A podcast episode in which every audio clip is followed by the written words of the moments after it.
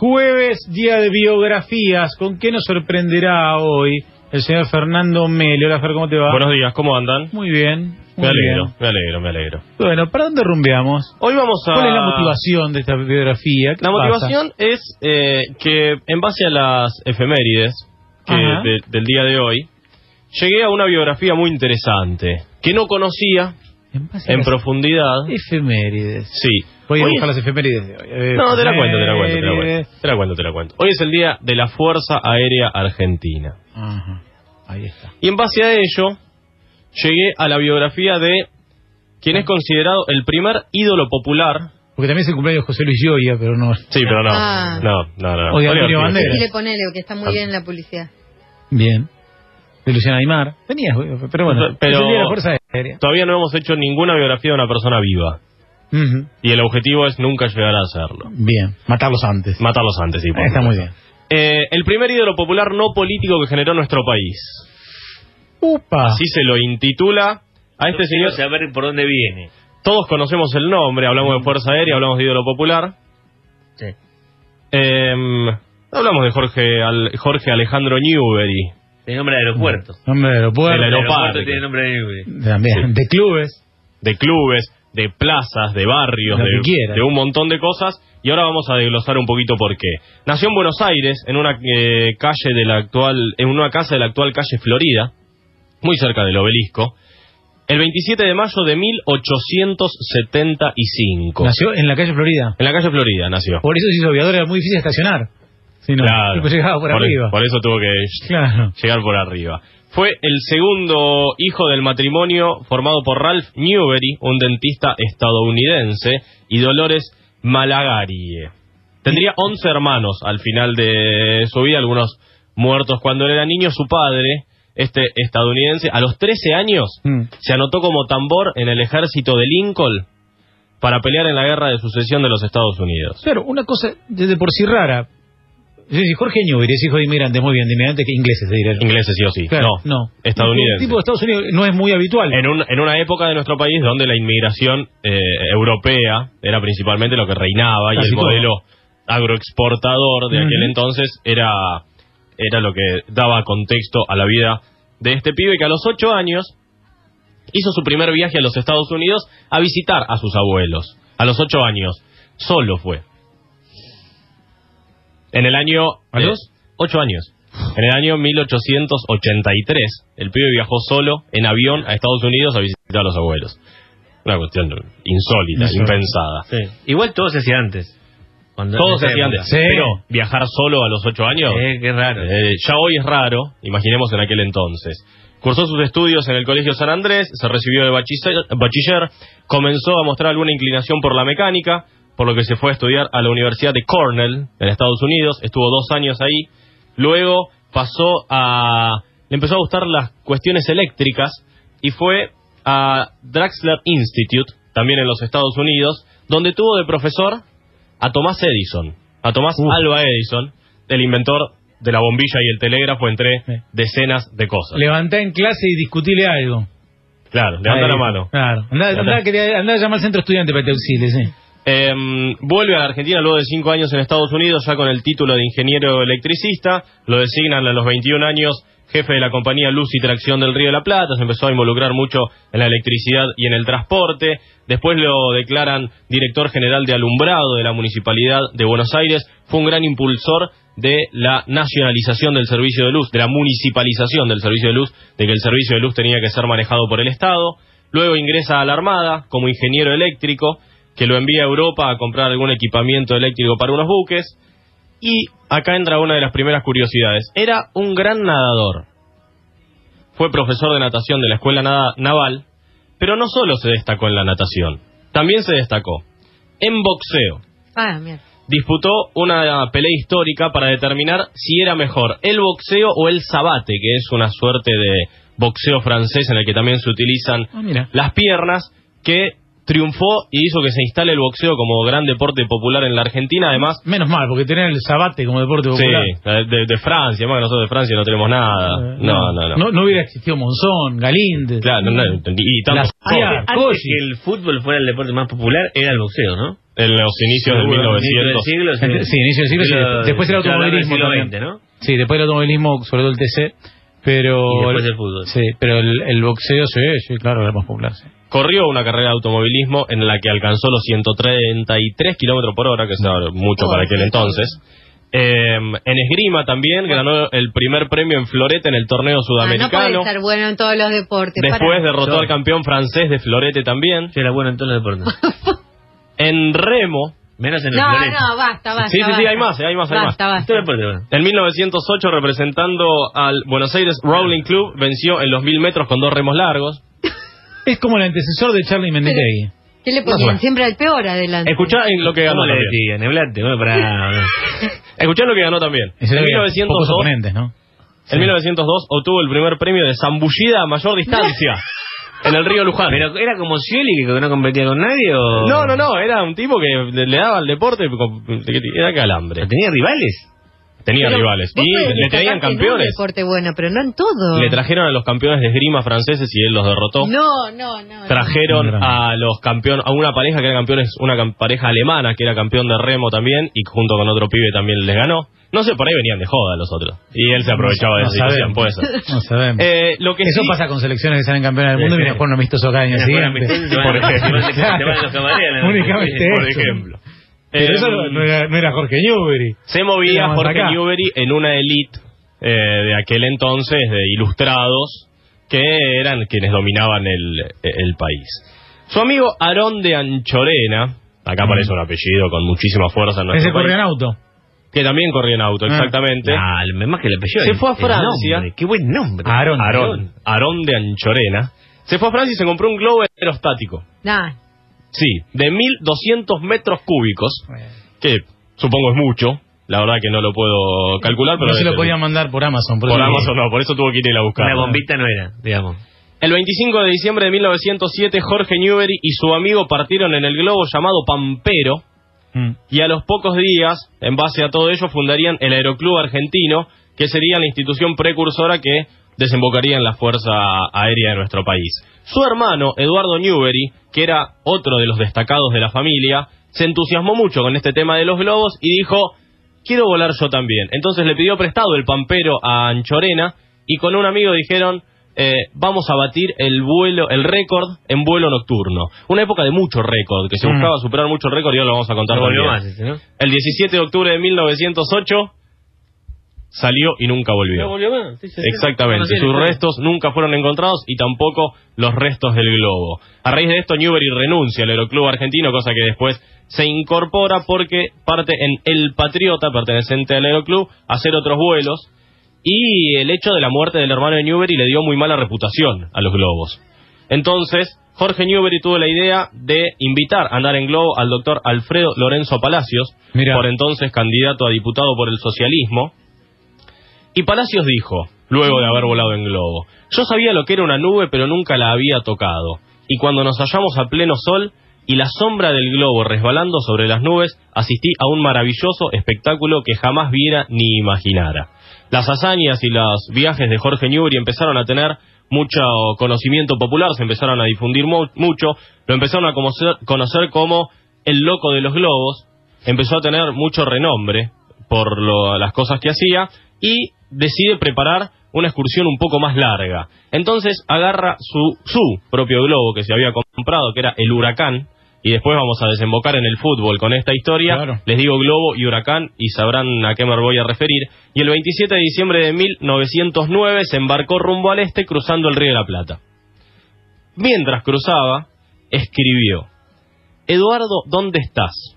¿En qué capa de las nubes te escondes? ¿En qué lugar de este cielo inmenso te has perdido? ¿En qué galaxia has puesto tus pies, tu coraje y tu sonrisa de niño? Le escribía, por supuesto, al hermano difunto.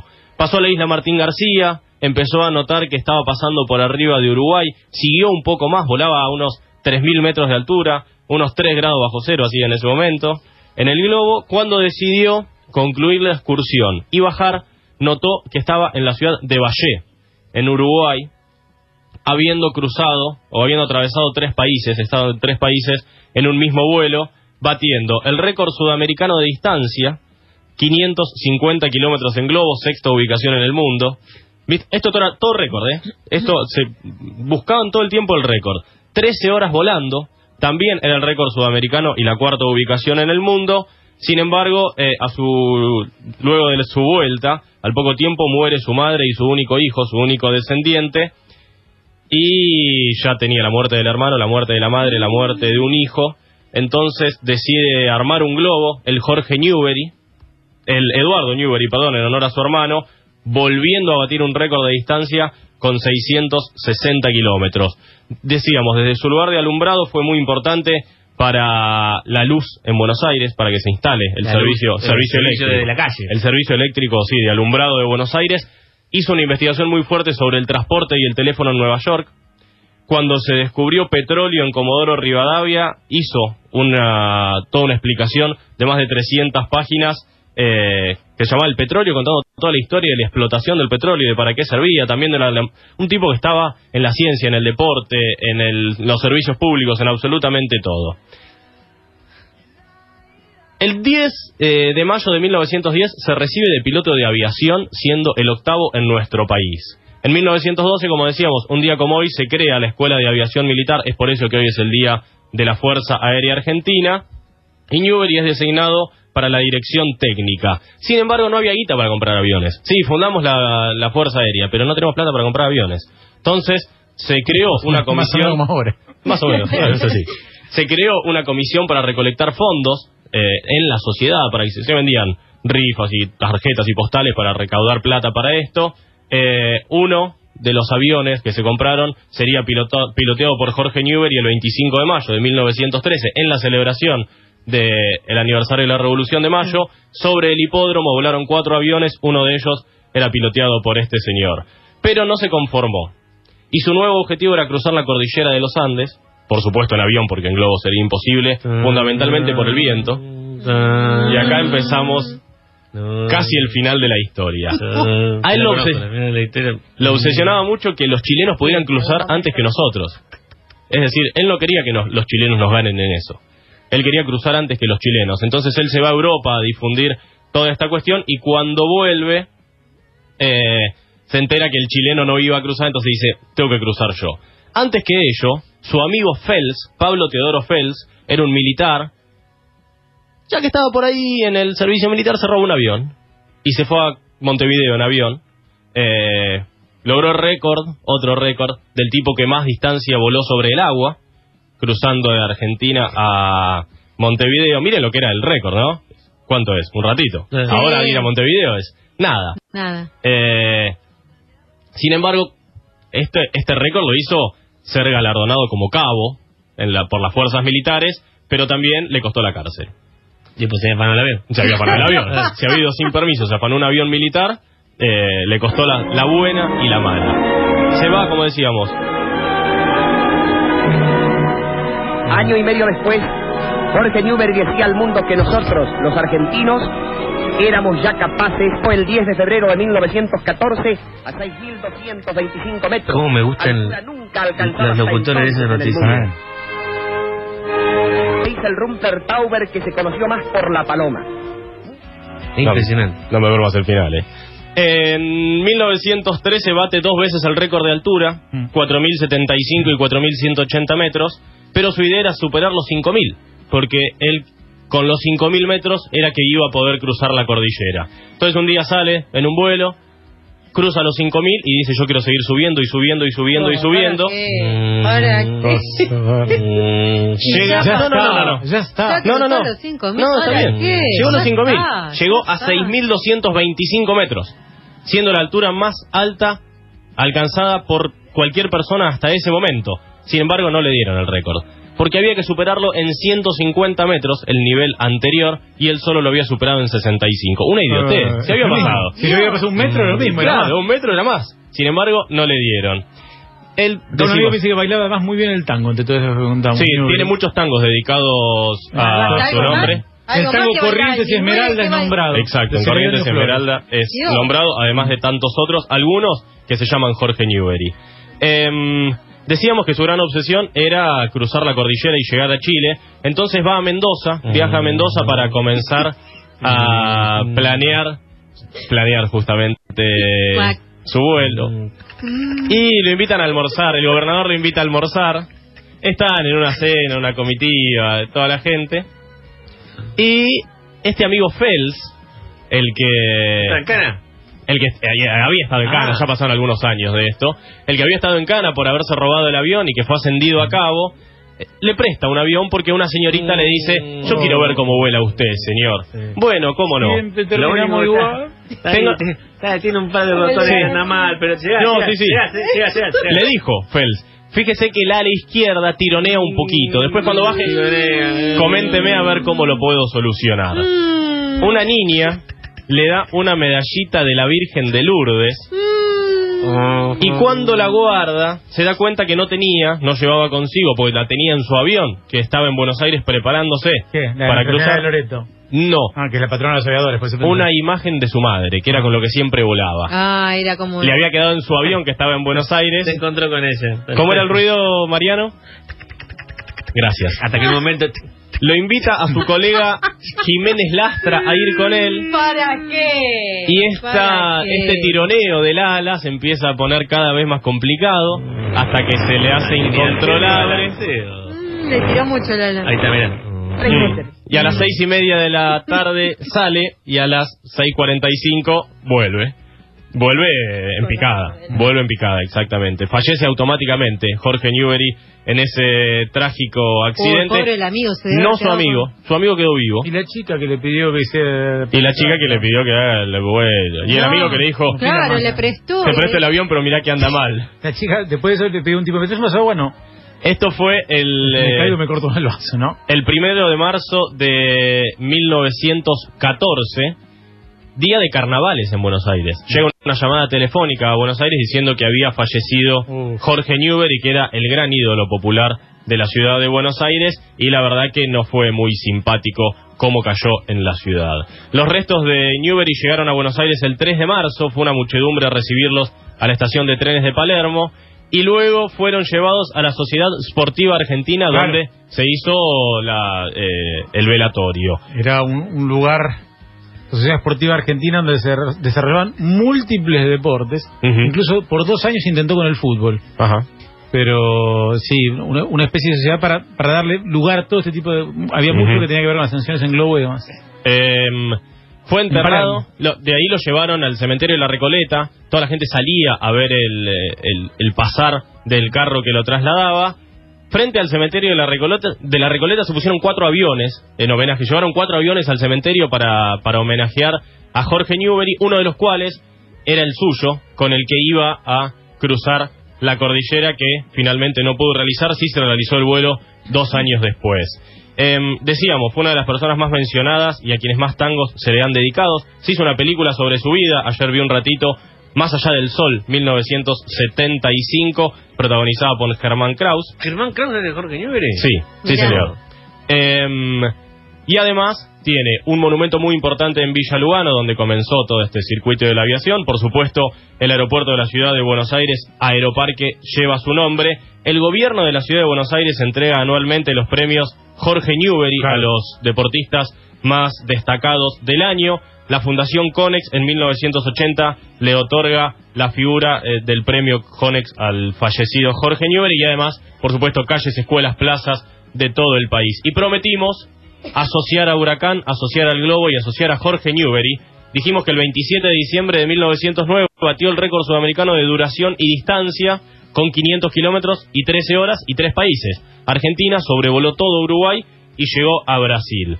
Huracán se llamaba el Globo en el que hizo esta hazaña y el Club Atlético Huracán le pidió a Jorge Newbery si podía utilizar la imagen del globo como insignia del club. Claro. Jorge Newbery le contestó, entre otras cosas. Al dar contestación a su expresiva y atenta carta, en la cual me solicitan mi conformidad para que vuestro club pueda usar el distintivo del globo huracán, doy mi más completa conformidad, esperando que el team que lo lleve sobre su pecho sabrá hacerle el honor correspondiente al esférico que de un solo vuelo cruzó tres repúblicas.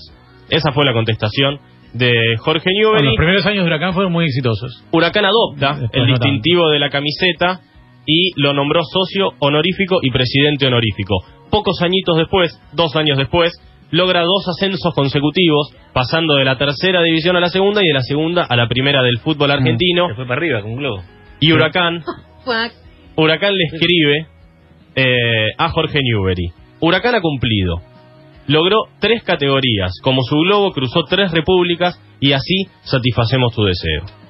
Muy bien. Un bueno, grosso. queda, el consuelo que, bueno, se encontró con su hermano y le habrá Sí, contado sí. a su hermano qué pasó. Era No. cantado, ¿eh? Quería hacer eso. Y era Y todo el, entonces audio de la película, todo el tiempo poniéndose en riesgo. Y sí, Todo el tiempo Bueno, todo el tiempo. Y en todo, como decíamos, en todos los deportes, boxeo, automovilismo, eh, eh, globo, ya me da lo que bronca, fuera. Mira, lo que todo lo que fuera. nombraste ya me dio bronca. Lo que fuera, un, un número uno de inicios de, de siglo de nuestro país. Bueno, interesante, linda biografía de hoy, de un personaje que se nombra mucho tiempo, muchas Se nombra veces. muchas veces. Casi cada vez que hablamos de Aeroparque, por Y sí. ejemplo. Y aquellos vinculados a la Fuerza Aérea también, feliz día.